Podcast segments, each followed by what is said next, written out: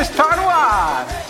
Fernet Bola. Com Rodrigo Fragoso e Bruno Nunes. Bora falar de futebol! Seja bem-vindo, seja bem-vinda ao Fernebola! Como você já sabe, agora um podcast Corner e hoje eu tenho um recado especial para você em relação a Corner. Meu nome é Rodrigo Fragoso e sempre comigo está o jornalista Bruno Nunes. Antes de começar o episódio de hoje, eu quero agradecer o apoio que você nos dá aqui na Aurelo e também nas nossas redes sociais, Fernebola no Twitter e Fernebola no Instagram. Para quem quer certinho como se escreve, arroba Fernetbola, F-E-R-N-E-T Bola, no Twitter e no Instagram. A cada 15 dias, você já sabe, um novo episódio contando uma grande história do futebol que quase sempre não tem espaço na mídia tradicional. Agradecemos também os nossos padrinhos, já que o número cresce a cada podcast. Nós ficamos muito contentes com isso. E se você ainda não é um padrinho do Fernebola e quer se tornar um, é muito fácil Basta assinar o plano Premium mensal da Aurelo por R$ 6,90. R$ reais desse valor é destinado para o seu podcast favorito e nós vamos ficar muito felizes se esse podcast for o Fernebola. O recado que eu quero passar antes de entrar no episódio de hoje do Fernebola tem a ver com a corner de número 12, que já está no ar lá em Leia Corner, você pode adquirir a sua, e ela tá muito bacana. Eu falei com o Fernando Martinho e nós conversamos um pouco sobre essa edição, que basicamente fala da Alemanha, desde o Império Germânico, passando por nazismo, Segunda Guerra Mundial, a Guerra Fria com a Alemanha Oriental, reunificação, o título mundial em 2014 e o curioso fracasso de 2018 a partir da figura de capa, uma fotaça do Mesut Ozil. Então, eu quero você já no leiacorner.com.br para que você curta essa edição da revista, para que você adquira já a sua. E dado esse recado, eu quero dar início a mais um episódio do Fernebola que está bacana demais. Nós estamos deixando a Europa e partindo para a América do Sul. Bruno Nunes, grande abraço, tudo certo, meu amigo? Grande abraço, Rodrigo. É, abraço para o amigo ouvinte do Fernebola. Muito grato pela repercussão dos últimos episódios, as, os elogios que recebemos da, da galera. E, bom, acho que vale dar uma repassada aí no nosso Atlas, Atlas do Fernebola, já que a gente passou, esteve em Mainz né, com o time do Jurgen Klopp, a história do Mainz. É, estivemos na Ásia com o goleiro é, Valery Sarichev e, e, seu banimento dos estrangeiros na Coreia do Sul. Também falamos do Bunyodkor, é, da Gogusha, rival do Felipão, ditaduras, Júlio Iglesias e muito mais. Também já falamos muito da América do Sul, teve Cienciano, é, teve o Sérgio Marcarian e outros assuntos. E a gente volta à América do Sul. Vamos aportar agora ao, a um país que agora ele vem sendo. Ele vem tendo um holofote pro futebol. Mas, pelo menos quando eu comecei a acompanhar futebol, ainda era um país que era um saco de pancadas. Né? Hoje mudou a história. É, ainda não foi para uma Copa do Mundo, né? Já dei a dica do que é, já que é o único que não foi para a Copa do Mundo. Mas ele deixou de ser aquele. É, o bobo, né? Como diria um narrador. Era aquele que. Era, era o bobo, né? Mas hoje não tem mais bobo no futebol. Então. É verdade. Hoje a introdução é muito mais curta, aliás. E é mais curta, objetiva e chocante. Em resumo, nesse passeio pela Venezuela, nós teremos uh, elementos absolutamente diferentes juntos. Você vai ouvir falarmos sobre o campeonato venezuelano, Parmalat, World Trade Center, Pelé, Neto, Miss Universo e Maracanaço, mas não o mais conhecido. Então se prepara aí que a história é boa e surpreendeu até mesmo uh, eu e o Bruno quando a gente foi pesquisar um pouco mais a fundo. No fim das contas, eu entrego a você o seguinte: você vai conhecer dois momentos muito marcantes da história do Deportivo Italchacal, que já teve outros nomes e você vai entender o porquê ao longo desse episódio, né, Bruno? É, Rodrigo. Claro que a gente, antes de contar essa história do Itaú Chacal e da, da Parmalat, que você já citou aí, a gente tem que falar da gênese do clube, do DNA, da origem. É, e como ele é conhecido, na verdade. Itaú Chacal, conforme vocês vão ver a história ser degringolar aí, ser é, costurada, vocês vão perceber que é um nome numa parte muito curta da história do clube. Já que o clube ele é conhecido como o Deportivo Itália. É, em 1948, um grupo de imigrantes italianos, que até hoje é uma colônia muito populosa e relevante na Venezuela, e que acabou crescendo ainda mais com a, após a Segunda Guerra Mundial, fundaram na capital, Caracas, o Deportivo Itália, que é o nome histórico, é o nome tradicional desse clube que a gente vem contar a história. E por ser um time italiano, nasceu imitando as mesmas cores da Azzurra e, e não por acaso e com bastante orgulho disso, era chamado de Le Azzurri. E, e bom, vamos falar disso, já que o futebol de colônias é um, um elemento muito importante na formação do futebol venezuelano.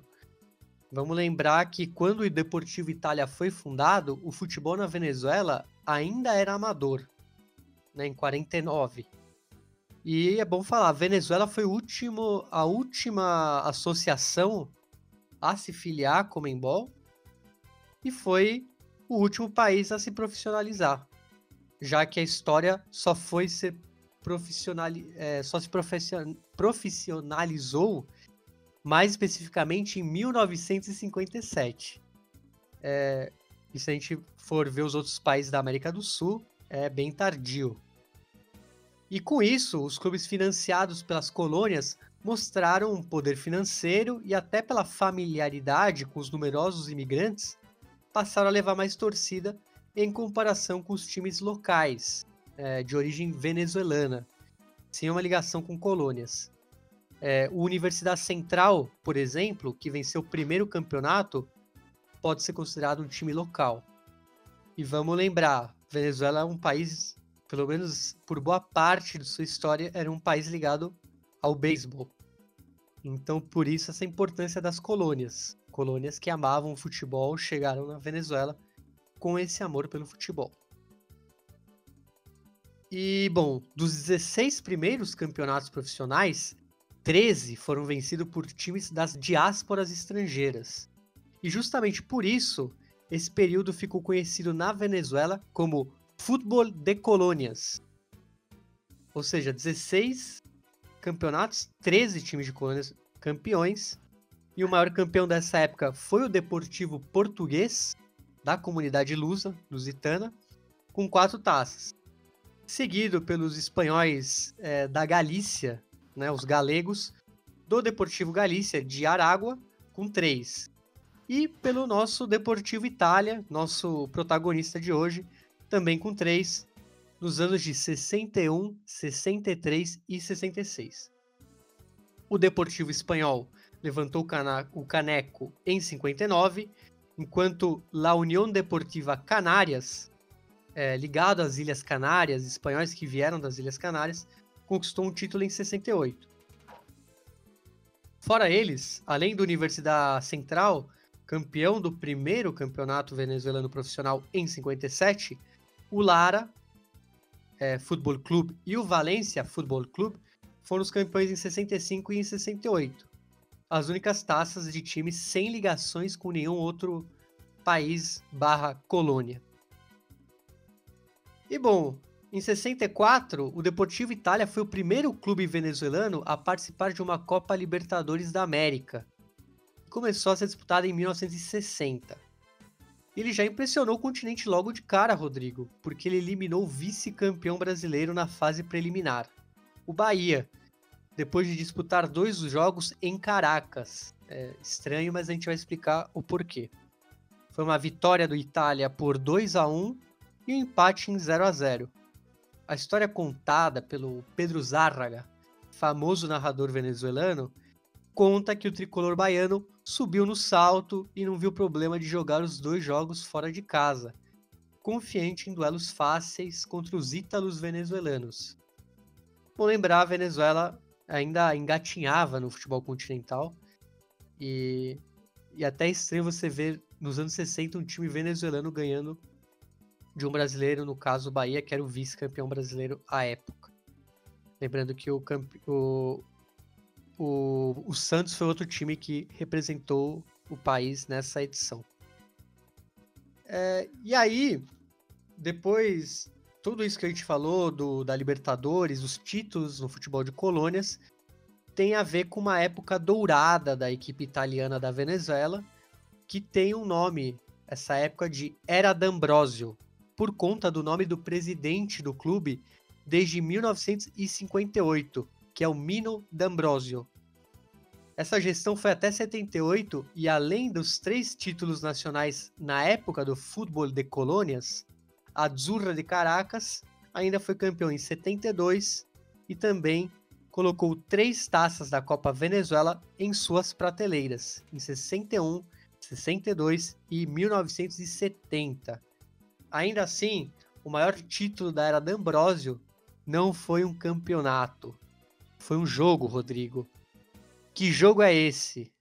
Vamos falar desse jogo. Ele é muito importante na história do futebol venezuelano. É verdade, não só do futebol venezuelano. Eu acho que o futebol brasileiro também é marcado por derrotas, não só por vitórias. Nós, né, o futebol representa muito o que é a vida. Nós somos marcados por derrotas e vitórias. A nossa vida é marcada por derrotas e vitórias. E no futebol não é diferente. Você já falou sobre uma vitória importante. Em 71, o Deportivo Itália já havia surpreendido quando eliminou o Bahia. Claro, mas no dia 3 de março daquele ano, o time acabou registrando uma data considerada até hoje como uma das principais da história do futebol venezuelano. Foi o dia do Pequeno Maracanaço. Vou repetir. Pequeno Maracanaço. Sim, o Pequeno Maracanaço. Você achando que esse selo tinha parado em 50, né? Dessa vez, o Deportivo Itália fez história vencendo o Fluminense no Maracanã. O tricolor era dirigido pelo Mário Lobo Vocês Vão Ter Que Me Engolir Zagalo, que um ano antes havia dirigido o Brasil de 70, aquele time que encantou o mundo e levou o título mundial contra a Itália. Mal sabia ele que a vingança viria de um clube da Venezuela. Bom, o contexto pré-jogo dá mais peso ainda para a derrota do Fluminense. Por quê? Porque a Azurra de Caracas já havia sido goleada pelo Flu na capital venezuelana, em Caracas, por 6 a 1. Então era impossível pensar em qualquer tipo de catástrofe no Brasil. Por isso, o técnico do Deportivo Itália, que na época era o Elmo Correia, brasileiro, ele resolveu partir para cima no primeiro tempo, ele resolveu jogar para frente. E claro que isso pegou o Fluminense de surpresa. Os brasileiros não estavam preparados para pegar um time jogando de igual para igual, estavam preparados para pegar um time que eles golearam, que ficou se defendendo, que não tinha capacidade ofensiva. E claro, não tinha capacidade ofensiva, embora quisesse ter nesse jogo. Por isso mesmo, atacando, o placar acabou 0 a 0 no primeiro tempo. No segundo, o Elmo Correia mudou a estratégia. Ele volta para o segundo tempo com o esquema catenátio para tentar segurar o resultado. Até porque um 0 a 0 não era nada mal para quem tinha tomado uma paulada de 6 a 1 ainda mais jogando fora de casa. E o catenátio nessa época, é... ele é muito utilizado. Para quem não sabe o que é o catenátio, é a popular retranca. Sem entrar muito nos detalhes táticos, tá? É, mas popularmente é a retranca. E uma retranca que tinha dado resultado poucos anos antes na Europa rendeu título na Champions League, para você ter uma ideia, para Inter de Milão nos anos 60, quando o técnico era o, era o Helênio Herrera, comandante da La Gran Inter. Para muitos, o Helênio Herrera, que usou o Catenaccio na Inter de Milão nos anos 60, levando títulos da Champions, é o maior técnico da história da Inter de Milão. Mas não vamos, não vamos se perder aqui. Só para entender que esse é um esquema que tinha dado resultado recentemente. Essa retranca. E no fim das contas, aquilo que parecia impossível e hoje em dia renderia um baita de um dinheiro para apostadores mais corajosos, acabou acontecendo. Aos 21 minutos do segundo tempo, o venezuelano Militello foi derrubado pelo goleiro Vitório do Fluminense. Pênalti marcado e o Manuel Tenório não desperdiçou e marcou o gol para deixar o placar em 1 a 0 para o Deportivo Itália. Ainda assim, havia muito tempo. Eram aí mais pelo menos 23, 24 minutos de jogo. Claro que todos esperavam a virada do Fluminense, esperavam uma reação. Era o Fluminense de Cafuringa, de Didi, de Lula, o Cafuringa que para Ademir da Guia, lá em 70, quando o Fluminense foi campeão brasileiro, é, falou que era um dos melhores jogadores no território nacional. Então era um time tarimbado, era um time muito forte, era um dos melhores times do país naquele momento. O campeão brasileiro havia goleado por 6 a 1 na partida de ida. Claro que não ia perder o jogo de volta. No fim das contas, tanto era esperada a reação do Fluminense que o zagueiro Carlos Marim disse que nem se, nem se entusiasmou para comemorar o gol. Ele falou que nem se empolgou. E não só ele, foi ele quem admitiu isso. Mas ninguém do Deportivo Itália comemorou para valer o gol. O Marim disse que o sentimento foi: agora vão fazer uns 10 gols na gente. Todo mundo esperava que o Fluminense fosse acordar. Mas é nessa hora que goleiros sobem de patamar se tornam ídolos. Fazem história. O goleiro do Deportivo Itália, o Vitor Fassano, não confundir com o ator Vitor Fasano, o Vitor Fassano, viveu uma noite inspiradíssima. O próprio Marim diz que ele nunca havia visto um goleiro defender tanto quanto o Fassano defendeu naquele dia. E o impossível acabou se tornando possível. Os venezuelanos venceram em pleno Maracanã. Bom, tamanha façanha foi essa que há uma lenda de que um vice-presidente do Fluminense teve um ataque cardíaco ao perceber que o Fluminense estava perdendo para uma equipe venezuelana e assim perdendo também a classificação para a próxima fase da Copa Libertadores da América. Não confirmado, tá? É uma lenda. Eu e o Bruno pesquisamos, procuramos. A gente achou essa informação num site italiano que conta a história é, do pequeno Maracanaço mas não localizamos uma fonte confiável nem com o nome desse vice-presidente. Mas eu não quis deixar de falar é, que está escrito e que existe a perspectiva de, de fato, se comprovar. Além disso, é, essa vitória não serviu de nada em termos de classificação para a próxima fase da Libertadores para o Deportivo Itália. Mas rendeu uma grana. Claro, o feito foi histórico. O jornal El Universal de Caracas, por exemplo, trouxe das matérias do dia seguinte uh, esse trecho, ó, eu vou ler para vocês. A noite de 3 de março de 71 jamais será esquecida pela torcida do Fluminense, que acompanhou a partida contra o Deportivo Itália no rádio e na televisão. Foram 26 mil pessoas que assistiram o jogo no Maracanã. Naquela noite fatídica, o Deportivo Itália conquistou a façanha mais histórica do futebol venezuelano, vencendo no estádio do Maracanã o maior campeão do Brasil. Na época, o Fluminense era o campeão brasileiro. Bom, além disso, além da façanha, além da marca na história, também rolou uma grana. E essa grana veio de um time da colônia italiana do Brasil. Veio do Palmeiras. O presidente do clube, o ítalo brasileiro Hernani Matarazzo, deu 250 bolívares, que era a moeda da época, para cada jogador do Deportivo Itália. Aí você me pergunta, por que diabos o Palmeiras fez isso? Só porque tinha uma relação ali da Itália, da colônia? Não.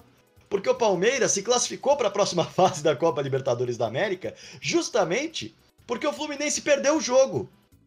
Senão o Palmeiras não se classificaria, quem se classificaria era o Fluminense. E o Palmeiras avançou. Não há registros de que isso foi uma mala branca, de que isso havia sido combinado antes do jogo, mas que isso aconteceu depois do jogo, há registros de fato. O presidente Hernani Matarazzo abriu o bolso para comemorar essa vitória e comemorar a classificação do Palmeiras para a próxima fase, num jogo absolutamente improvável. O Vitor Fassano foi um dos jogadores que recebeu essa bala e ficou com o nome marcado na história. Não rendeu só o nome marcado na história, como os elogios, como a grana que recebeu, mas também rendeu um futuro mais próspero. O principal responsável chamou tanta atenção por conta da atuação que teve nessa vitória, que foi contratado pelo Cruzeiro mais para frente. É bom destacar que o Fassano nasceu na Itália, mas ele já havia se naturalizado venezuelano em 67 para poder defender a seleção. Ele vinha de sete anos consecutivos vestindo a camisa do Deportivo Itália até deixar o clube para estrear pelo Cruzeiro. Ele tinha mais de 30 jogos pela Libertadores jogando pela equipe do Deportivo Itália. E assim ficou marcado o pequeno Maracanaço, que ainda contou com outros brasileiros do time, como o Alcir Freitas, o Meia Beto. Aliás, o Meia Beto jogou muitos anos no Atlético Mineiro, inclusive em 71, quando o Atlético foi campeão brasileiro, primeiro campeão brasileiro. O volante baiano, por exemplo, que depois do Deportivo Itália passou por Cruzeiro, Náutico, Bahia, entre outros clubes brasileiros. Então o Deportivo Itália tinha até uma mínima relação com o Brasil, porque tinha jogadores brasileiros no seu elenco e também o técnico Elmo Correia que participou dessa façanha, que até hoje é considerada uma das maiores do futebol venezuelano, principalmente para a época, que, como o Bruno disse, é uma época em que o futebol venezuelano ainda engatinhava, estava longe de deixar de ser o bobo no futebol. Bom, é... esse foi o período do futebol de colônias, e a façanha do Deportivo Itália na época do futebol de colônias. Mas esse período ele se esvaiu. Ele se foi, né, Bruno? É, Rodrigo. É um adendo apenas. Essa vitória do Deportivo Itália ainda é a única vitória de um venezuelano no Brasil pela por uma competição de clubes é, continentais. Verdade. Então, desde 71 né, e mesmo com a melhora do futebol venezuelano, nenhum time venceu, só aquele Deportivo Itália. Então, você vê como é realmente histórico. Porque a gente está falando em 2020 e nenhum clube venezuelano conseguiu repetir esse feito. E como você falou, Rodrigo, com o tempo o futebol de colônia sumiu. Os esquadrões clássicos do futebol venezuelano, como Deportivo Português, Deportivo Espanhol, Deportivo Galícia, é, União Deportiva Canárias, apesar de terem conquistado títulos nacionais, sumiram com a evolução do esporte no país. Quando a gente fala sumiram, eles realmente deixaram de existir, é, outros mudaram de nome, até para ficar. tirar esse, é, essa marca de colônia, que a gente, a gente viu até no Brasil isso, alguns times querendo é, mudar de nome, para não ficar muito relegado à torcida da colônia. Mas o Deportivo Itália não. Ele perdeu, também perdeu seu protagonismo, principalmente após a morte do Mino D'Ambrosio, em 1980. Só que o clube se manteve na elite do país, porém sem chamar a atenção como antes, se, contentando, por exemplo, com um vice-campeonato em 1984. E aí, o que aconteceu? Deportivo Tátira, nome muito conhecido no futebol sul-americano, ele acabou dominando o futebol local justamente nessa transição, nessa época que acabou o futebol de colônias. O clube da cidade de San Cristóbal virou o maior do país com a crise dos clubes das colônias e de 70 a 90 o time alternou quatro títulos e cinco vice-campeonatos também aproveitou, o que é muito importante, que a sua cidade natal, San Cristóbal, abraçou o futebol como esporte popular do povo, status que ele não tinha em Caracas, onde o beisebol era a preferência da população local, principalmente por ter o time mais vitorioso do país nesse esporte, que são os Leones del Caracas. Já nos anos 90, a capital é, do beisebol também na, na, Venezuela, mas a capital da Venezuela, Caracas, é, acompanhou o surgimento de um outro clube, que era o Caracas Futebol Clube, o Caracas que a gente conhece hoje em dia, é, e ele começou a ser o grande representante da cidade. Relegado e colecionando, colecionando péssimos resultados na primeira divisão da Venezuela, ficando perto de cair em pelo menos duas ocasiões, o Deportivo Itália sofria com uma crise econômica e institucional. E aí surge a vaca leiteira para tirar o time da crise. E por que vaca leiteira? Porque em julho de 1996, a equipe da colônia italiana cedeu sua franquia mediante um convênio bilateral com a prefeitura do município de Chacao, na região metropolitana de Caracas.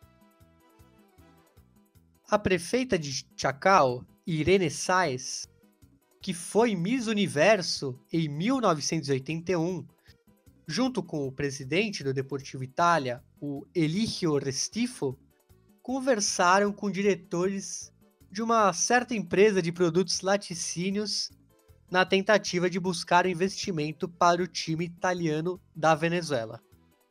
A vaca leiteira era a Parmalat. Exatamente, a Parmalat nos anos 90 foi o, um grande movimentador né, do, do, do mundo do futebol. É, não preciso nem falar, é, na América do Sul teve os casos o, caso mais famoso, mais famoso, obviamente, é o do Palmeiras, que rolou uma cogestão, o próprio Juventude também. Aqui teve o Eti Jundiaí, que foi renomeado para uma das. E era o Paulista de Jundiaí. E além dos, de outros times que eles só patrocinaram, que foi o caso do Boca Juniors, Penharol, Universidade Católica. Então a Venezuela também entrou aí no mapa da Parmalat. E a grande surpresa de toda essa negociação não era uma gigante querendo apostar em um clube da Venezuela. A ligação de nacionalidade, entre aspas, existia né, entre a Parmalat e o Deportivo Itália. É, já que os dois eram dois. É, uma, é uma firma italiana, time de colônia italiana. Então, em tese, não era algo tão bizarro. Tinha um mínimo de elo, vamos, falar assim. Porém, o estranho dessa história toda, dessa história toda, é que quem intermediou toda essa conversa foi o mais conhecido ministro dos esportes da história do Brasil. E não é o mais conhecido pelo que fez no ministério, mas pelo que fez de chuteiras. Talvez vocês conheçam ele. Ele chama Edson Arantes do Nascimento.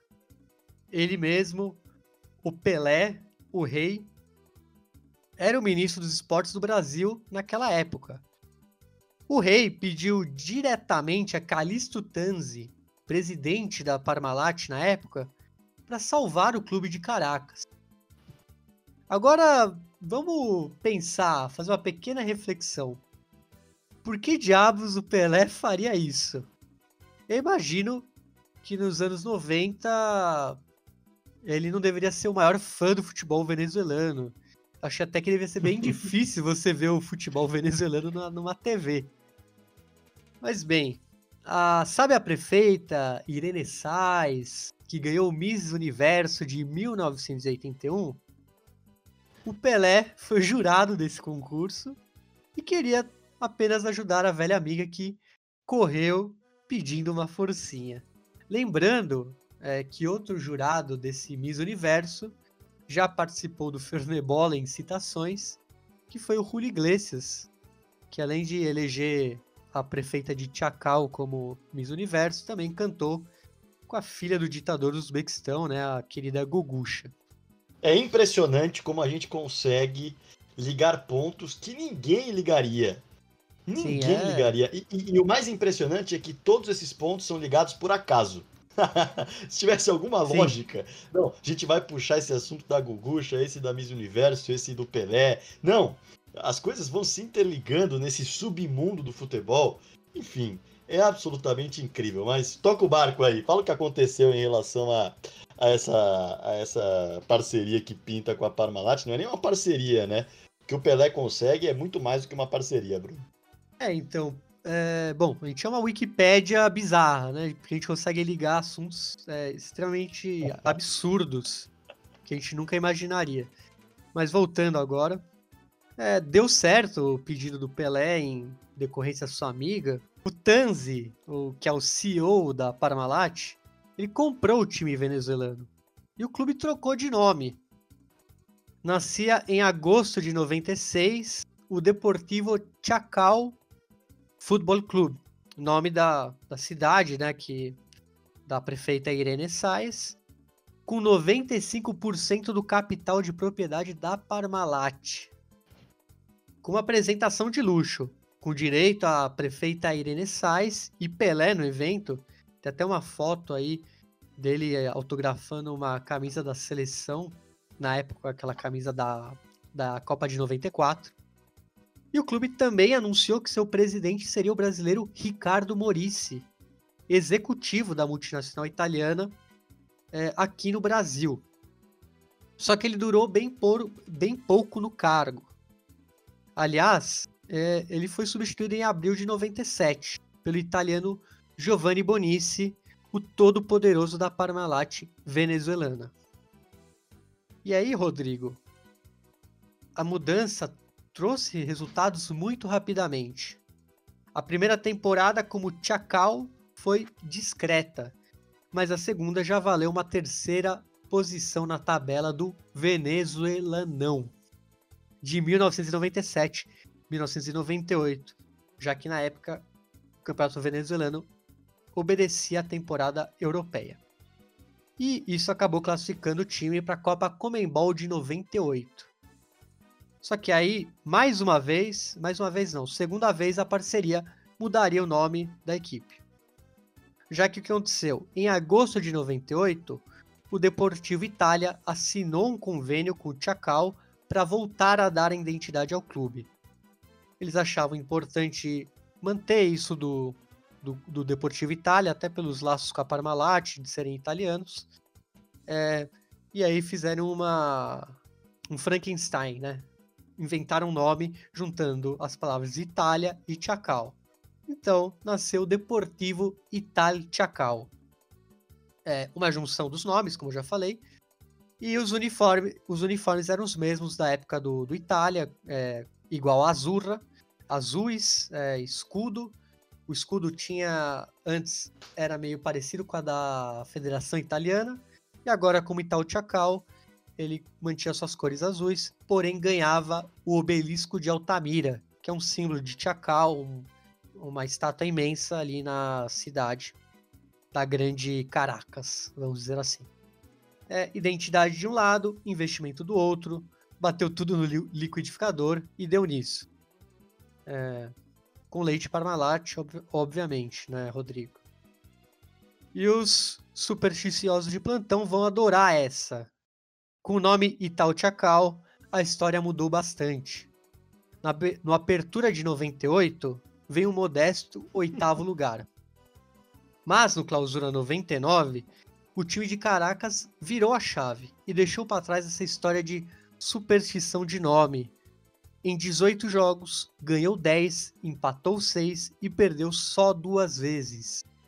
O resultado disso tudo foi a vaga na finalíssima, com a vitória é, naquela fase, conquistando 36 pontos.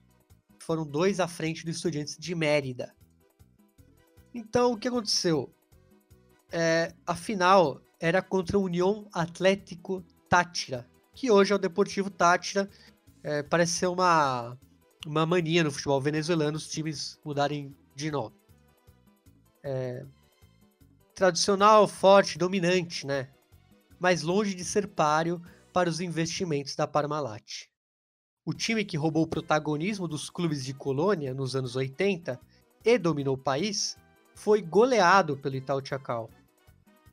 Em Caracas, o Itaú Chacal, dirigido pelo técnico argentino Raul Cavalieri, venceu por 5 a 1 com quatro gols do brasileiro Rogério Pereira. Jugando un juego, un partido bastante claro en esta segunda parte. Viene metiendo el centro, Pereira. ¡Gol! El brasileño consigue el cuarto en su cuenta personal y el quinto para el Pausa Na volta, em San Cristóbal, o clube da Parmalat venceu de novo, agora por 2 a 1 e garantiu o título 27 anos depois do último campeonato conquistado pelo Deportivo Itália, logo no seu primeiro ano como Itaú Chacal. A conquista teve alguns nomes que vale você destacar, Rodrigo. Vamos falar principalmente é. do, do, do, Rogério, Diga, né, que foi quem fez os gols na final. Brasileiro. Boa, vamos começar por ele. Vamos sim, foi destaque da final. E, e você falou Rogério Pereira, mas no Brasil ele ficou mais conhecido como Rogério Paulista. E ele começou a carreira no Palmeiras, outro time de colônia italiana, como a gente já falou uh, anteriormente, no momento em que o Palmeiras soltou uma graninha para o Deportivo Itália. Mas tendo mais destaque na Venezuela, é bem verdade, e também na Colômbia, onde ele é ídolo do Tolima, porque ele foi fundamental na conquista do primeiro título da liga principal da história do clube de Ibagué lá em 2003. Outro jogador de destaque daquele elenco foi o José Luiz Dolgueta, já veterano, é verdade, sendo utilizado como reserva no esquema do, do Itaú Chacal. E ele ostenta o feito de ser o único venezuelano a ser artilheiro de uma Copa América no, no ano de 1993. Ele fez quatro gols, ainda que a Venezuela não tenha passado da primeira fase. Mais um desses caras que a gente pode destacar, Bruno, é o meio-campo brasileiro Ailton. E muita gente o conhece como Ailton da Silva. Ele foi campeão pelo Itaú Chacal, a Venezuela, o primeiro país fora do Brasil por onde ele passou, mas depois ele ganhou muita fama no México, principalmente jogando pelo Pumas. Em 2007, para puxar um pouco mais, uh, mais próximo do nosso dia a dia, ele foi rebaixado para a Série B no Brasileirão jogando pelo Corinthians. Muita gente deve lembrar dele nesse momento. Até pela repercussão que o Corinthians tem, né? Ele ainda defendeu a Universidade Católica e o O'Higgins do Chile, O'Higgins do Chile, além de outras equipes mexicanas. Ele tem uma passagem também é, lá no comecinho, lá no início do milênio, em 2001, pelo futebol italiano no Bari. Mas é uma passagem bem rápida também. Bom, voltando ao Itaú Chacal, com os quatro títulos do Deportivo Itália, o clube acabou se tornando o segundo pentacampeão do futebol venezuelano. E foi um feito que só a portuguesa de lá, o Portuguesa Futebol Clube, havia alcançado no país, com as conquistas num período bastante vitorioso lá nos anos 70, com os títulos de 73, 75, 76, 77 e 78, praticamente seguidos, além das conquistas da Copa Venezuela de 73, 76 e 77. Por curiosidade, eu acho legal destacar, esse mesmo time que teve esse período áureo ele acabou sendo rebaixado recentemente, em 2006, para a segunda divisão. Ou melhor, foi rebaixado antes, ele foi campeão, foi um título o... da segunda divisão é bom, em é 2006. Bom falar, o campeonato nacional. tanto de futebol o... de colônias. Diga. Que o portuguesa tem esse nome por causa que ele fica no estado de portuguesa, que é provavelmente uma homenagem à colônia portuguesa na Venezuela, mas não é um time de colônia, só para não parecer que é, estamos falando da Lusa venezuelana.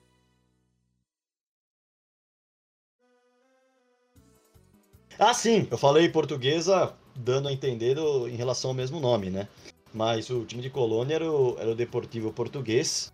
E até tem um outro time que, que engana, que muita gente também pode pensar que é um time de Colônia, que foi o Valência Futebol Clube já citado, que nada tem a ver com a cidade de Valência da Espanha, é a cidade de Valência da Venezuela mesmo. Mas, é um recentemente, nos anos 80 e 90, só para acabar essa história, teve um marítimo, que era um time, era um outro time de colônia portuguesa, em homenagem ao, ao marítimo da Ilha de Madeira. Mas esse sim era um equipo. É, equipo. Estamos falando espanhol aqui. É, um, é, um, um, time. Era uma equipa? Colônia. uma equipa de colônia, que aliás acabou até conquistando títulos, se não me falha a memória. Eu cheguei a, quando eu estava estudando um pouquinho sobre o futebol venezuelano, eu cheguei a ver esse time é, nos palmarés, nos títulos. Mas enfim, é, esse é outro ponto, não vamos fugir muito aqui, senão quem está nos acompanhando vai se perder. No fim das contas, é, com o campeonato nacional, o Deportivo Itália, na verdade, Deportivo Itália não, né? Não vamos nos perder na história também. O Itaú Chacal ganhou o direito de disputar a Copa Pré-Libertadores. E aí a gente está falando de Pré-Libertadores mesmo. Por quê? Esse torneio ele não fazia parte da competição continental. Acontece que os clubes venezuelanos eles não tinham vagas diretas para o torneio. Então campeão e vice tinham que enfrentar dois mexicanos, o que é um absurdo para mim, pelo menos, já que os mexicanos não fazem nem parte da América do Sul. Mas eles tinham que enfrentar dois mexicanos num pequeno quadrangular que classificava os dois melhores para a Libertadores de 2000. O Itaú Chacal conseguiu bons resultados contra os mexicanos, viu? Saiu invicto dos quatro confrontos. O único problema é que a invencibilidade veio com quatro empates. E aí, é, o medo de perder tira a vontade de ganhar. Vale destacar os resultados alcançados no estádio Azteca contra o América e no Jalisco contra o Atlas, os dois empates. Mas ainda assim, o time da Parmalat na Venezuela não conseguiu se classificar, tendo uma vitória só contra o Tátira e cinco empates os dois mexicanos que acabaram se classificando. Se serve de consolo, e eu sei que não serve de consolo, mas eu vou falar mesmo assim, o destaque da competição foi o Rafael Castellin, o atacante do Itaú Chacal, com cinco gols. Ele acabou deixando para trás, por um gol, um monstro, uma lenda do futebol mexicano e do futebol das Américas, o Cuauhtémoc Blanco. Histórico jogador da seleção mexicana, disputou as Copas de 98, 2002, 2010, marcou gol em todas, por sinal, ficou para trás para o Rafael Castellin, que jogava no Itautiacal na época. Eu sei que não serve de consolo, mas eu acho que a gente tem que falar, porque são algumas pequenas marcas, né? E nessa primeira parte da temporada de 99-2000, um brasileiro jogou algumas partidas, tanto nessa Copa Pré-Libertadores quanto no venezuelano. Você conhece um tal de José Ferreira Neto? Cidadão ilustre de Santo Antônio de Posse, diga-se de passagem? Então, o Itautiacal foi o último clube da vasta carreira do craque Neto. Com poucos jogos, com poucos jogos ele resolveu finalizar sua trajetória no futebol e no clube da Parmalat venezuelana no fim de 99. E nós conseguimos falar um pouquinho com o craque Neto sobre esse período no Itautiacal e você vai ouvir agora. Não, primeiro eu fui para lá porque a parceria era Et Judiaí, que a, o Et Judiaí era da Parmalat. E aí o pessoal pediu para que eu fosse lá, que disputava pré-libertadores da Venezuela. No começo eu fiquei meio indeciso. Né? Venezuela, futebol lá, o beisebol, né? Basquete, futebol é a última coisa. E a Venezuela, o Chaves ainda era o presidente. Maduro não era absolutamente nada, nem sabia que Maduro existia. Eu assistia a Charlas, né? Se fala Charla, é... as palestras, né? Durante muito tempo, né? Tipo, 4, 5 horas da televisão, só tinha. E só tem coisas do governo, né? E eu fui me aprofundar sobre isso, né? Não só jogar futebol, mas eu fui tentar entender isso, né? Do comunismo deles, né? Do amor que o pobre tem pelo Chaves. Ou tinha pelo Chaves e, e um pouco ficou-se com o Maduro. Mas é um povo diferente do nosso. Eles saem para a rua. Quem é contra o chavismo, o Maduro, né, que acha que o Chaves virou um pardal, um passarinho, vai tomar no cu dele, né? Então, eu vi a dificuldade das pessoas no supermercado, das pessoas não terem dinheiro para comprar um quilo de carne, das pessoas não terem a condição de comprar um arroz, batata. Eu ia no supermercado fazer compra, porque ninguém me conhecia lá, porque lá ninguém sabe o que é futebol. Metrô, uma coisa impressionante. O metrô de lá dá de um milhão a zero aqui, né? E o desenvolvimento dos seres humanos, dos venezuelanos, da briga em relação ao, ao comunismo, é quase que meio a meio, de uma maneira muito forte em relação a isso, mas o que mais me deixou impressionado foi como as pessoas tinham entendimento de sair para a rua para reivindicar suas, a sua liberdade de expressão. Porque lá você não tem liberdade de expressão na, na, onde a gente trabalha, Vinícius, fazer um podcast como vocês estão fazendo em relação a isso, falar mal de um presidente ou ter uma opinião contra um presidente. Lá não existe isso. Pra você ter ideia, é, eu joguei muito contra o Caracas, com o Deportivo Tátira, né, com esses times todos da Venezuela, no tempo que ninguém conhecia. Durou e, quanto tempo a passagem? Eu fiquei oito meses, mas foram oito meses de aprendizado. Porque muito, muito da minha vida eu achava que eu era comunista, esquerda, né, um tempo, vai, uns 15 anos atrás porque eu achava que o comunismo ele era igual para todo mundo, diferente do socialismo. Acho que como dava oportunidade de escola e aí, falei, nossa, é isso que eu acho que não, mas no fundo, no fundo, o povo é comunista, mas as pessoas que governam são capitalistas em todos os segmentos. E eu entendi que eles são comunistas. O povo se transforma em, em, em comunista porque eles têm lá um apartamento ridículo, aí eles têm uma escola que é fundamental, maravilhosa, mas do restante, todos os governantes, os ditadores, eles são todos como capitalistas. Foi na casa dos caras mais bonita do que o do Bill Gates, que é um baita de um capitalista, do Steve Jobs. Né? Se a gente for pensar dos caras que são aqui.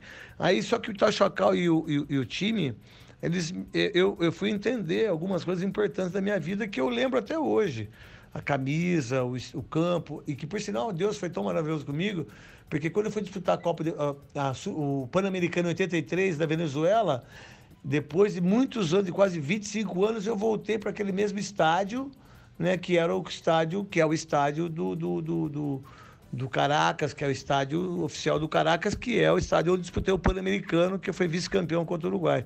Então, uma história legal que eu passei, passei lá Desenvolvi isso, tive um conhecimento de muitas coisas culturais. Foi algo que te trouxe mais uma bagagem cultural e pessoal do que propriamente Não. profissional? Não, profissional não trouxe nada, assim, porque eu, a verdade eu não, eu não quis, eu joguei muito pouco lá, assim, do meu futebol, sabe? Você sabe que lá que eu encerrei minha carreira. Eu fui jogar contra a América é, do México, que o Blanco jogava. E eu fui bater uma falta, e quando eu bati a falta, o goleiro encaixou a bola. Aí, na mesma noite, eu, eu, eu falei para minha ex-mulher, ó, pode arrumar a mala que eu parei de jogar futebol. Porque quando eu vi que eu não consegui fazer com que o que eu mais tinha de melhor na minha profissão era as cobranças de bola parada, e quando eu vi que o goleiro encaixou uma bola na pré-libertadores, falei, opa, a minha carreira já foi. E aí foi lá que eu parei de jogar futebol. Então eu no jogo lá em Caracas. Para fechar, é, você falou sobre o que você viu lá e dessa parceria com, com o time de Jundiaí. É, tinha envolvimento da Parmalat também? Você Tinha, foi, você foi pensando em Não, grana ou não? Não, na verdade eu ganhava 10 mil dólares na época. Ganhava 10 mil dólares e. Hoje tá bom, né? 10 mil Oh. dólares, 60 pau. Na época, mas tava bom pra caralho. É, a Parmalat é que mandava. Tanto é que o próprio presidente de lá da Parmalat foi preso. Um, te- um certo tempo depois. E tanto é que a Parmalat também saiu de lá, né? De uma certa maneira, né? Mas o que eu mais gostei, assim, foi do povo, cara. O povo, assim, maravilhoso. Ninguém sabia quem eu era, sabe? Me tratava de uma maneira muito legal. E quando eu falava que era do Brasil, né? Eles tinham um entendimento do que era o futebol. E a, a única... É isso que eu falo. O Ronaldinho Gaúcho é mais importante que a maioria dos jogadores do país. Mais que Pelé, em determinados momentos da minha vida lá na Venezuela. Foi, foi muito legal ter morado na Venezuela, só que eu vi muita pobreza. Muita pobreza. E vi muito desconforto social, né? Um, É assim, como se fosse a gente morar no Amapá hoje, né? E você ter um apartamento em Paris. É muito foda isso. Legal, convidado especial, que bacana ouvir o craque Neto aqui no Fernebola, muito legal. É claro que nem sempre a gente consegue trazer os personagens, até porque é, muitos já nem estão vivos de várias histórias que a gente conta, outros são é, personagens que não são nacionais. Muito legal poder trazer o craque Neto aqui. Bom, é, vamos voltar pro, pro Deportivo Tal Chacal, porque é o seguinte, eles queriam o bicampeonato seguido. E o Itaú Chacal viu o Tátira, que voltava a se chamar Deportivo Tátira, ser o seu maior rival mais uma vez. No Apertura daquele ano, o Tátira foi campeão com o Parmalat-Team, vamos brincar assim, eh, na terceira posição. E no Clausura deu Tátira de novo. Mas isso não garantia o título pelo regulamento. Por quê? Porque o campeonato tinha uma fase final com os quatro melhores.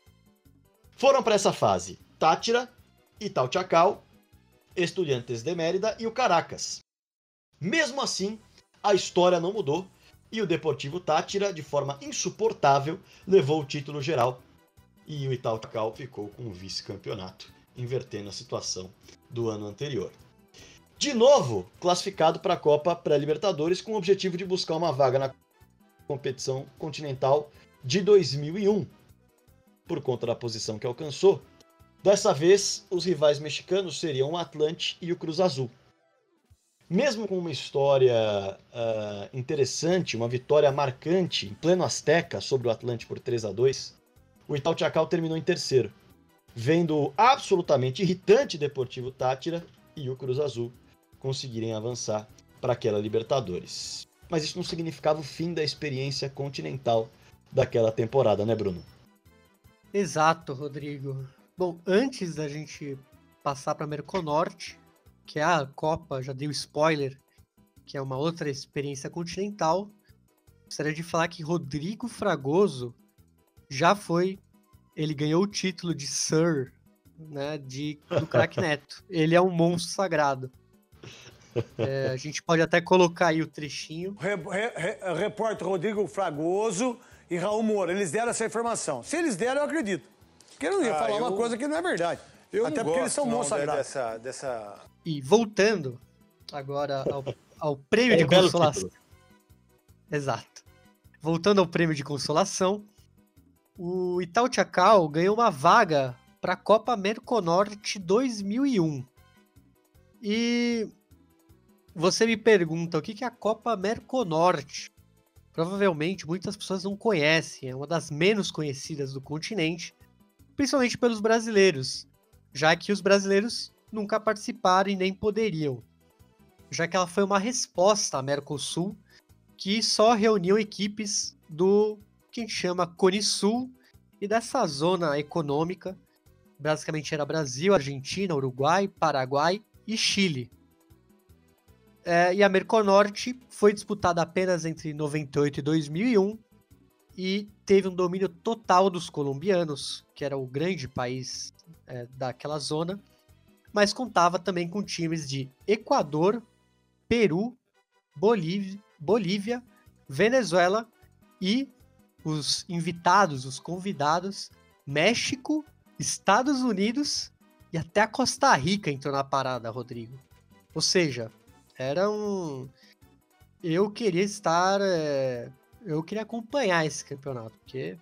Mas voltando a Merconorte 2001, o clube de Caracas caiu em um grupo com milionários da Colômbia, o New York Metro Stars, que atualmente é o New York Red Bulls, e o Chivas Guadalajara.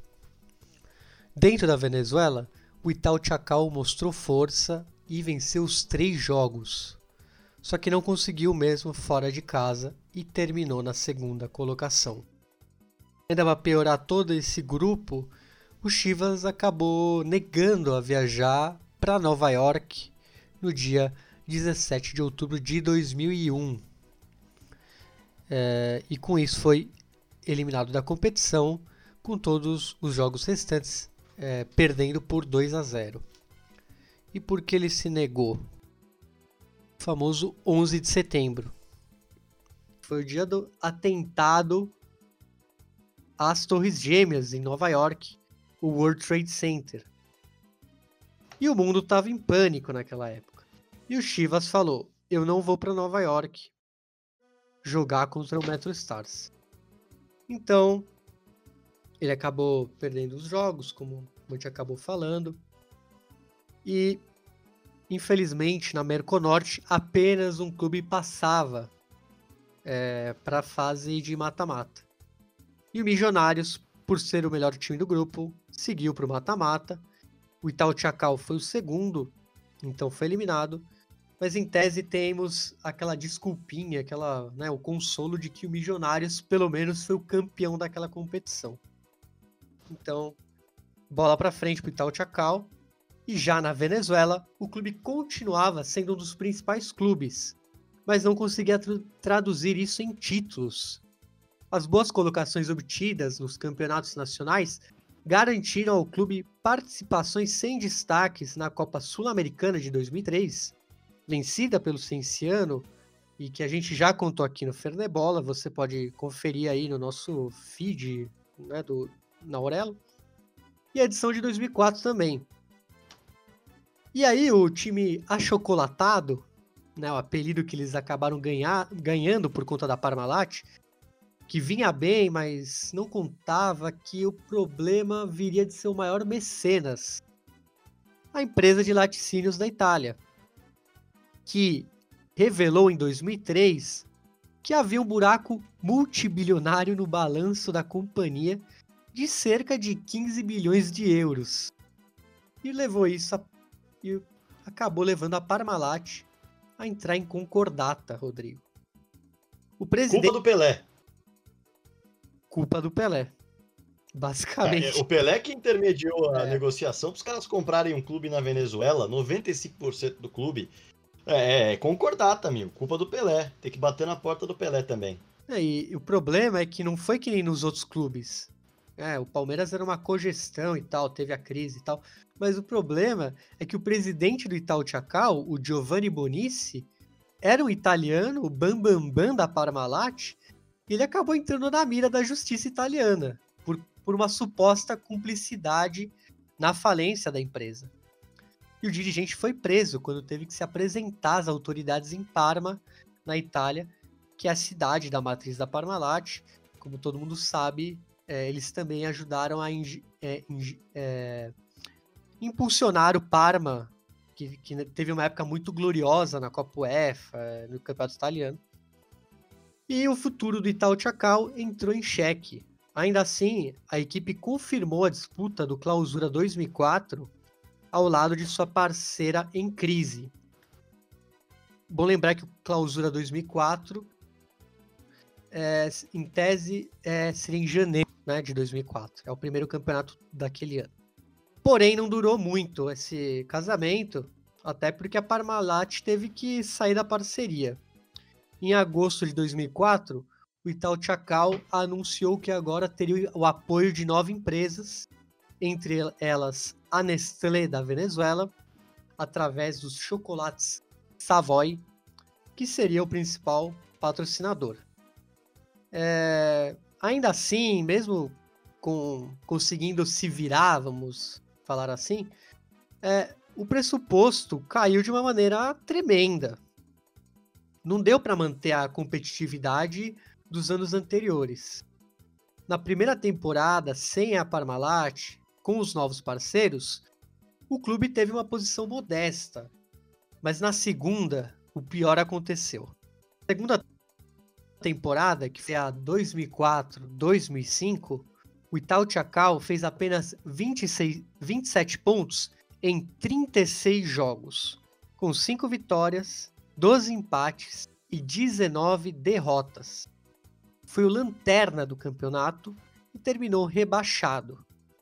Rodrigo, pra você ter uma ideia, desde 1959, na Elite, que foi a primeira vez que eles tinham jogado, que o antigo Deportivo Itália nunca tinha caído. Então, com o fim da Parmalat, o time finalmente foi rebaixado. Curioso, né? Eu diria curioso. Isso aconteceu aqui no Brasil se você parar para pensar um pouquinho, o Palmeiras também, depois do, do fim da parceira da Parmalat, da injeção de dinheiro e tudo mais, o Palmeiras também foi ladeira abaixo. E o Parma também foi ladeira abaixo, né? Enfim, a Parmalat levou todo mundo com ela. Mas aí os motivos são diferentes para cada clube, enfim. É, a gente não precisa entrar muito no mérito específico, mas o curioso é que de fato o destino, embora tenha cada um as suas peculiaridades, foi parecido para todos que fizeram essa parceria.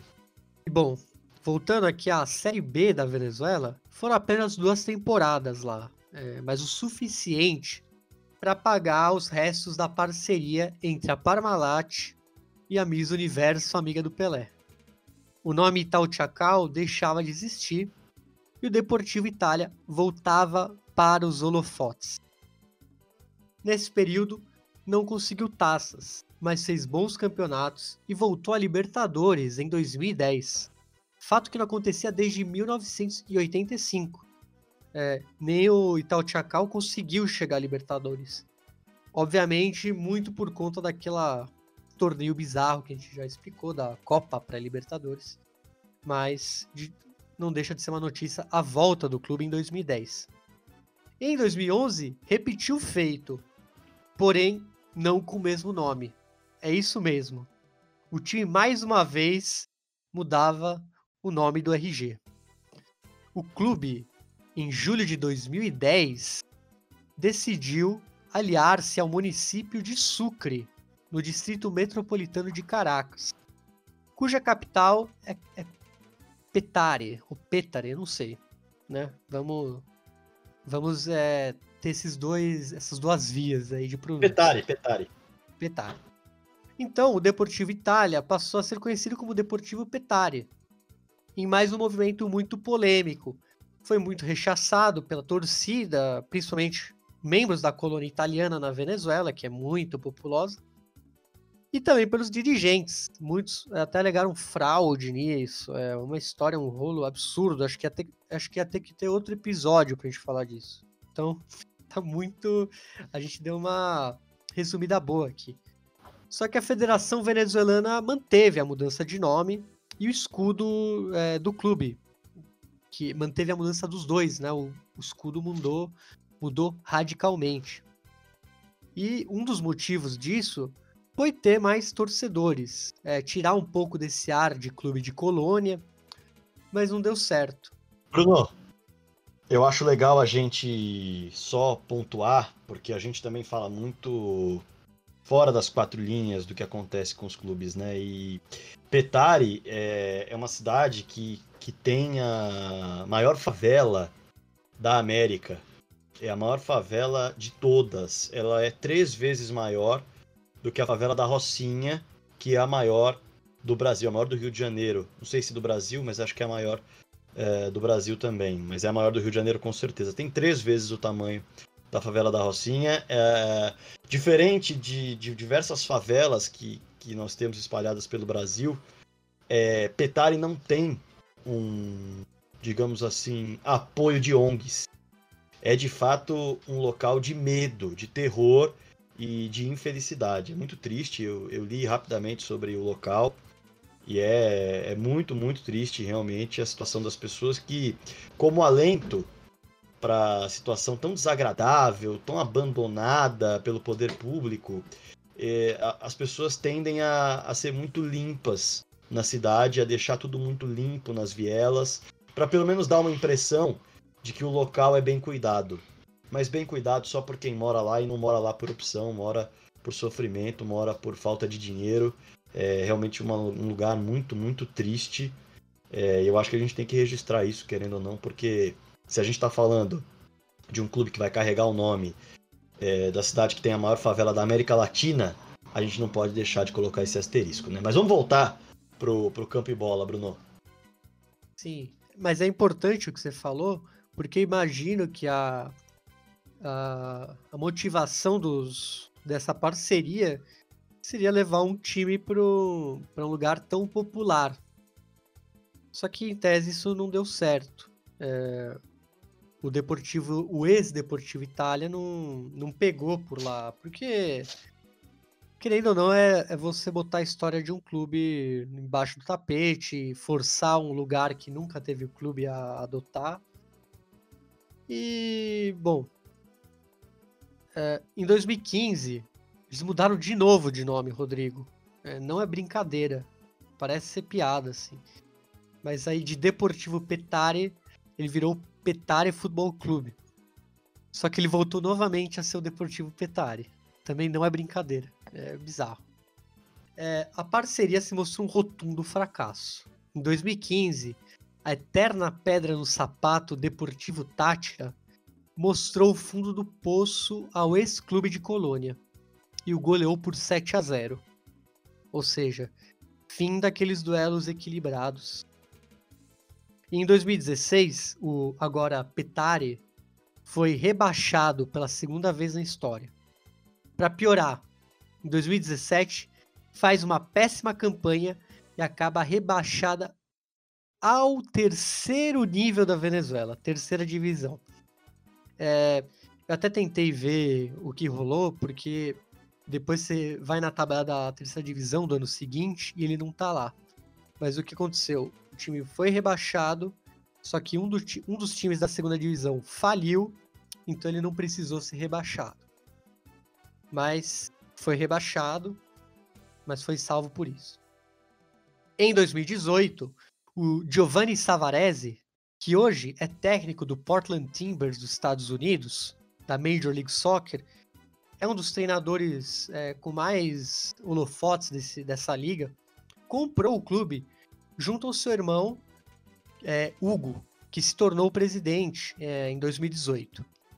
A curiosidade é que o Giovanni Savarese, como vocês imaginam, é ítalo-venezuelano. E ele jogou no Itália entre 86 e 89. E também na época que era o Itaú Chacal, entre 2002 e 2003. E para completar essa série de coincidências, ele foi técnico do Cosmos, New York Cosmos, reencarnação do time de Pelé, melhor amigo da prefeita de Chacal, Irene Sais, ex-Miss Universo. Atualmente, é, o clube participa da segunda divisão da Venezuela, só que por conta do coronavírus, eles acabaram não participando da competição, é, você, é, tem um certo acordo de tipo, você não precisa participar, mas próximo ano é, você pode. Quem, qui, quem quis participou, basicamente. E quem não participou não vai perder a, a vaga no próximo ano. Então é isso, é uma história bem. É, é um time camaleão, né? Mudou muito de, de nome. É, foram umas mais de cinco vezes, eu acho. E infelizmente ele, você vê que ele vai perdendo totalmente sua identidade. É, é, é o, a época Itaú Chacal, ele ainda ele tem esse é, querendo botar o nome da Parmalat com o nome Itália, ainda dá para levar, mas depois que vira Petari, muda escudo, é, rebaixamentos, aí vira um caos completo, Rodrigo.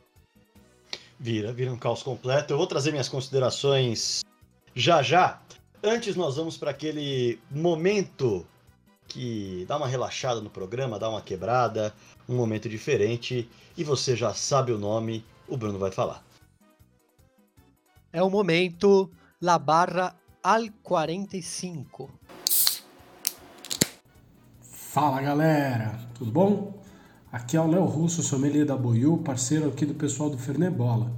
Lembrando que o nosso Instagram é boiuxp e nós fazemos experiências em bebidas artesanais e roteiros de turismo gastronômico. Nosso episódio tá mais do que especial hoje, hein? Então vamos falar de uma bebida que também é para lá de especial, o rum venezuelano. Por que ela é tão especial assim, Léo? Bom, se você já ouviu alguma das minhas colunas, sabe o quanto eu gosto desse aspecto que mistura economia, aspecto social e cultural, das bebidas e o porquê que falar de rum é, no final das contas, consolidar, né? consolidar todos esses fatores, todas essas matizes é, nesse turbilhão que é a América Latina, né? consolidar isso tudo e explica um porquê que a nossa América Latina é esse canto especial do mundo aí. É, no básico do básico, o rum nada mais é do que um destilado à base de água com melaço, né? E proveniente da cana, da cana de açúcar. Esse fermentado é depois destilado e aí envelhecido e opcionalmente blendado com diferentes rums e aí vendido. Isso é uma linha geral, tá? Cada país tem sua personalidade e a Venezuela não deixa de ser um desses casos. Lá eles possuem regras bem rígidas sobre, por exemplo, a maturação em barris de carvalho branco por pelo menos dois anos, nem o uso de substâncias artificiais para alteração de cor, aroma ou sabor. E isso daí é bem, bem rígido, bem estrito. Fora disso, não é considerado um rum, tá? Por legislação uh, venezuelana. Agora eu vou contar um caso para vocês que foi muito emblemático para mim e que mostra claramente é, essa consolidação né, das raízes, das veias abertas da América Latina. Tá? É, dois anos atrás eu estava em Madrid e eu conheci um simpático senhor que era um expatriado, tinha fugido da situação do país dele, uh, e ele me fez degustar um rum venezuelano de 18 anos. Né? Então eu fiquei horas e horas trocando ideia com ele, a gente estava falando sobre todas as coisas que levaram ele até lá, até Madrid, como é que ele chegou lá, enfim, até que ele me ofereceu uma dose de uma garrafa que estava no topo de todas as prateleiras.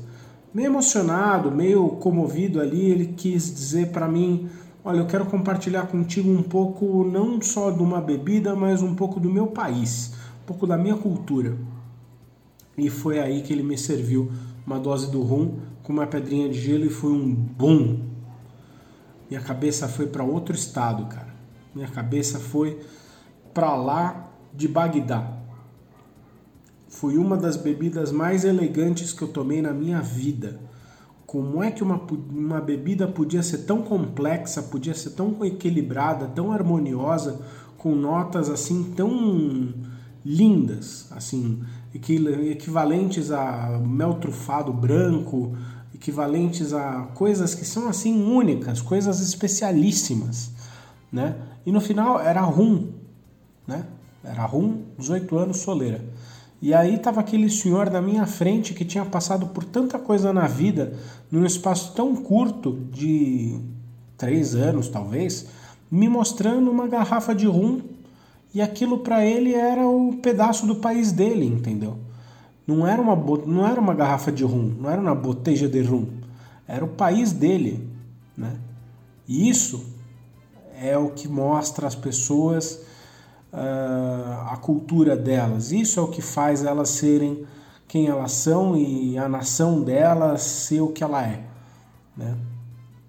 E a gente está falando de um país que passou por uma crise social, que está passando por uma crise social, econômica, e há anos está sob um governo que tem trazido duras complicações para esse Estado, para essa nação, né? e faz com que a produção do rum seja afetada, diminuída, consequentemente a exportação fica mais cara e rara. Né?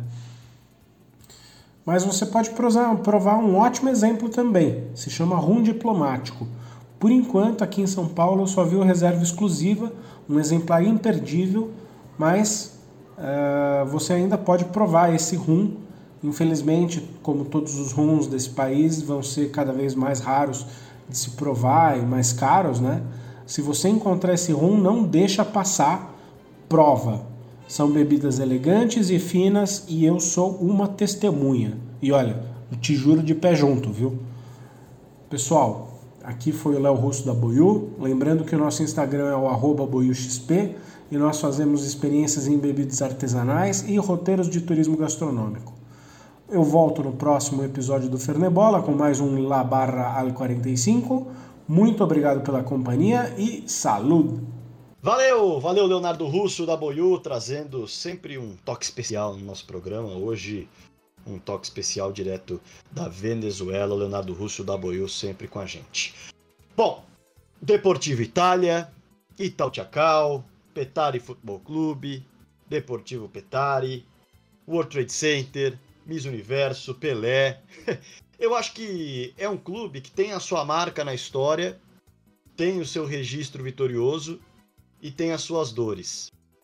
É um clube que, inegavelmente, se apoiou naquilo que pôde para tentar bater de frente com os maiores.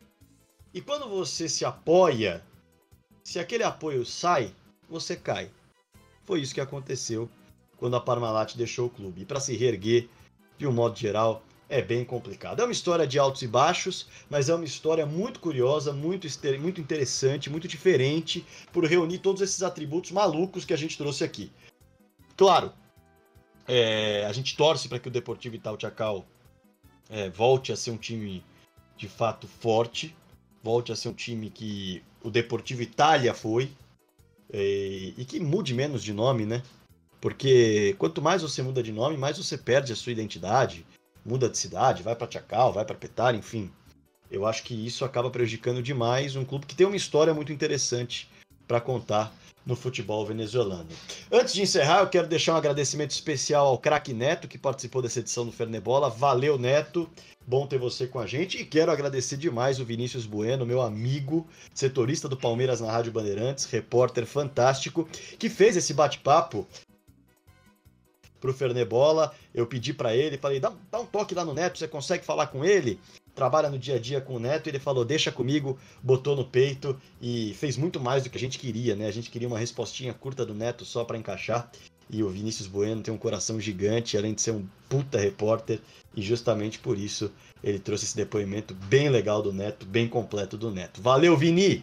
Tamo junto, meu parceiro. E eu quero agradecer não só o Vini, não só o Neto, mas você pelo apoio que nos dá aqui na Aurelo e também nas nossas redes sociais, arroba Fernebola no Twitter e arroba Fernebola no Instagram. A cada 15 dias um novo episódio contando uma grande história do futebol que quase sempre não tem espaço na mídia tradicional. Eu duvido que você tenha lido alguma coisa sobre o Ital Chacal, ou sobre o Deportivo Itália, ou sobre o Petari Futebol Clube, qualquer um dos nomes na mídia tradicional. Claro que agradecemos também os nossos padrinhos, já que o número cresce a cada podcast. Valeu mesmo, de coração, a gente fica muito feliz com isso. E se você ainda não é um padrinho do Fernebola, é muito fácil, basta assinar o plano premium mensal da Aurelo por R$ 6,90. Dois reais desse valor é destinado para o seu podcast favorito e a gente vai ficar muito grato se esse podcast for o Fernebola. E a gente agradece demais a discussão que os nossos programas têm tido, as ideias que vocês têm trazido, não só para o programa, mas também ideias de financiamento, ideias de apoio. A gente está trabalhando para isso e a gente está muito contente de saber que o conteúdo é cada vez mais interessante para você que está do outro lado. Valeu? Brunão, grande abraço, meu velho, até a próxima! Bom, é, valeu, Rodrigo. Gostaria de agradecer o Crack Neto, né, o moço sagrado. Gostaria de agradecer o, o ouvinte do Fernê Bola. E também avisar que somos um podcast corner. E quando não tem o Fernê Bola, tem o Pitadinha Histórica com o Claudio Campos. Está muito legal. Confiram aí. Os podcasts corner nunca param. Então, um grande abraço a todos. E também um abraço para o Vinícius Bueno, que nos ajudou aí na, é, na entrevista aí com o Crack Neto sobre sua passagem no Itália Chacal. Valeu. Aliás, o Fernebola volta daqui 15 dias, porque na semana que vem o Pitadinha Histórica vem aí com o Cláudio Campos e mais uma grande história de futebol em um podcast corner. Valeu, grande abraço, até a próxima. Tchau. Fernebola com Rodrigo Fragoso e Bruno Nunes.